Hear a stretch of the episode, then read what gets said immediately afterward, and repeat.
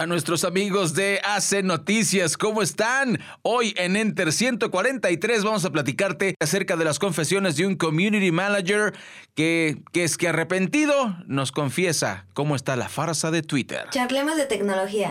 Charlemos de tecnología. Esto es Ente con Raya Costa.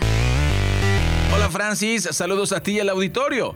No, no, no, no, no. Bueno, esto está muy bueno, ¿eh? Quiero platicarles que un community manager, o sea, los que nos dedicamos al tema de redes sociales y administrar, asesorar, etcétera, etcétera, a, diferentes clientes, bueno, pues uno de ellos se salió y publicó de manera anónima sus confesiones para el diario El País de España y está muy bueno el reportaje, la verdad. Se los voy a poner en el blog para que lo conozcan, vale la pena.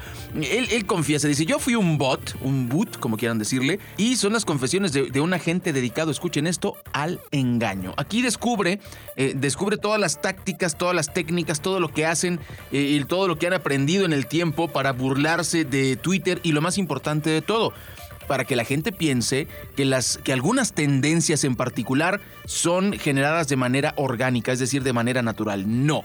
Este community manager lanzó una cuenta que, que, se, que se titula Debut Russo, o sea, en inglés T-H-E-B-O-T ruso, debut ruso.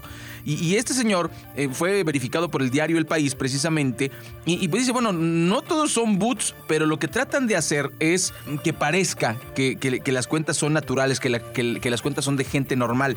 Pero um, vean los, los, trucos. Esto lo digo porque pues es muy común que, haya este, este tipo de, de mareas, ¿no? Vienen las elecciones y lo vamos a ver en 2021. Ahorita falta mucho tiempo. Eh, ahorita no es como para cantar victoria. Espérense tantito.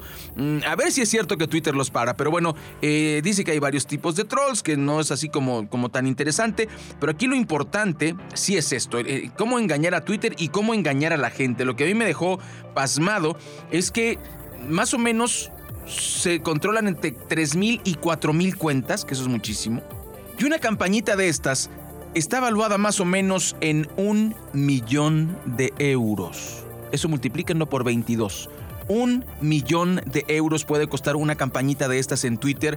Y lo que dicen ellos es que no se logra de un día para otro para generar una tendencia, sino que lo van planeando. Entonces hay que estar preparados.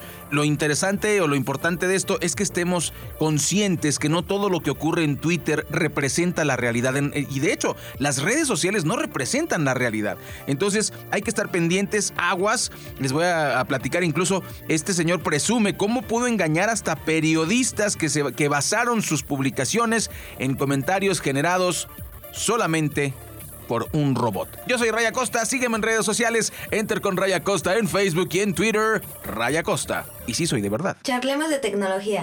Charlemos de tecnología. Esto es Enter con Raya Costa.